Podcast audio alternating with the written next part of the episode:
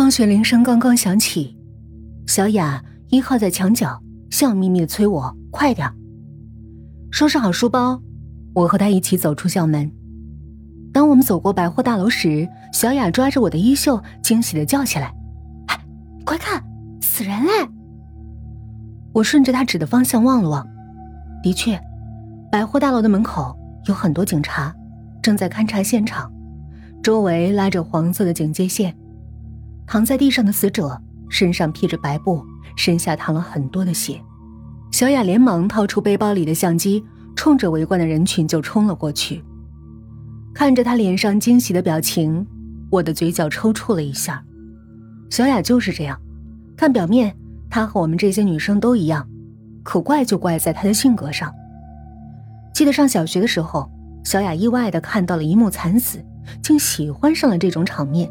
似乎越惨他就越兴奋，总是随身带着相机，把这些他自认为美丽的照片拍下来，洗出来，好好欣赏。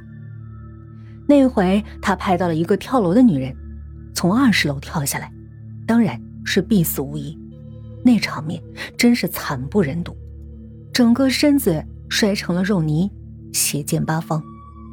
虽然没看见当时的场面。可只是瞟一眼小雅捧在手里的照片我就不禁干呕。小雅则是一边拍着我的背，一边瞪着我，用一种很生气的语气别扭道：“切，早知道不给你看了，真不懂欣赏。”什么？欣赏？这么恶心的场面，小雅居然用来欣赏？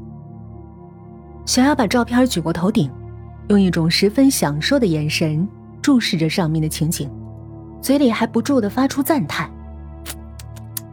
真是一种无法攀比的艺术哎！”我倒吸一口凉气，看着他，心里一阵恶寒。小雅此时可真可怕。我也不知道自己为什么要和小雅做朋友，似乎只是因为小的时候离家出走的时候，小雅把饥饿的我带回了她家。显而易见，我。也不是什么好孩子，不过离家出走这样的喜好和小雅的相比，那简直就是小巫见大巫。小雅慢吞吞的向我走来，真是的，有什么可保密的？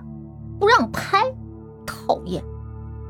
显然他是没拍到，表情沮丧极了。算了，你别拍了。我拉着他往家走，尽管不愿意，可他还是随着我走了。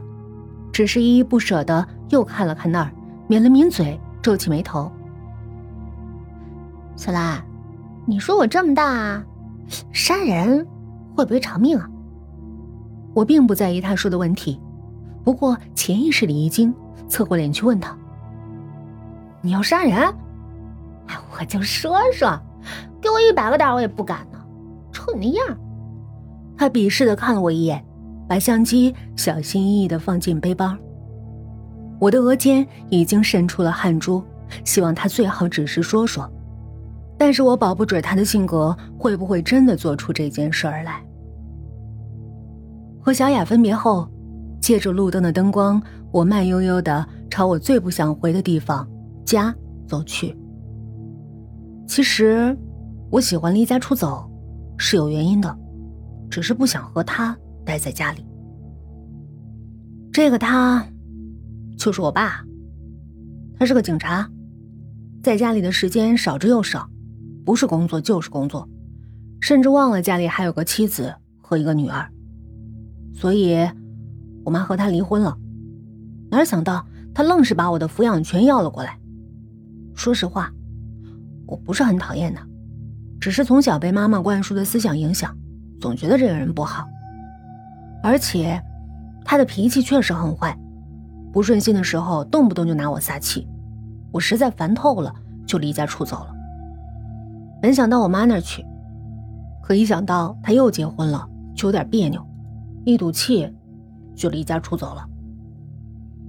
终于站在家门口，看着厨房的灯，从里面传来炒菜的声音，我想了想，叹了口气，转身离开，关掉手机。在夜色的城市中游荡，竟不知不觉走到了小雅家门口。二楼便是她的房间。他坐在对着窗的书桌前，似乎在想着什么，那副神情让我心里不禁咯噔一下。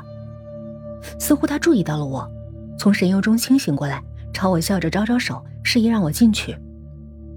我只来过一次，而且是很小的时候，那时小雅还没有这么神经质，是个善良天真的女孩。站在门口，我深深的体会到，她真的完全变了。借着台灯的光，可以看到她屋子里的墙被刷成了暗红色，好像是谁不小心把血泼在了上面。进入卧室，更是让我大吃一惊。墙上整整齐齐的挂着一墙用相框框起来的照片，竟都是那些血淋淋的场面。此时此刻，我好像置身于一个大冰窖，浑身上下都寒冷无比。小雅的声音把我叫回了现实。看我一副呆呆的模样，她嘲笑道：“嗨，小兰，你是不是看呆了？这么喜欢我这收藏？”我咽下一口气。压住心中的恐惧和厌恶，这么和他互相对视着，他的眼神让我越发感到寒冷，好像寒风直往穿着半袖的我的毛孔里钻。你，就这么喜欢这些照片儿？你晚上睡觉你不害怕呀？要是我的话，我早就吓得魂儿都飞了。你怎么还这么自由自在的？可问完问题之后，我才发现我有多么的愚蠢。她，是小雅呀。为什么会害怕呀？他不解的看着我，这多美的艺术啊！你看，他指着离我们最近的一张照片，笑着。这个，是我去年去郊区的时候拍的。我心里感叹，我这交的什么朋友啊？那张照片里的人死的最惨。背景是乡间的杂田，尸体身边是一根沾着血的铁棍子。不用说，那个人的脑袋已经裂开，像个摔烂的西瓜，脑浆混着血流在地上，怎么看也没有小丫所说的美。不过倒是让我有了一种想吐的冲动。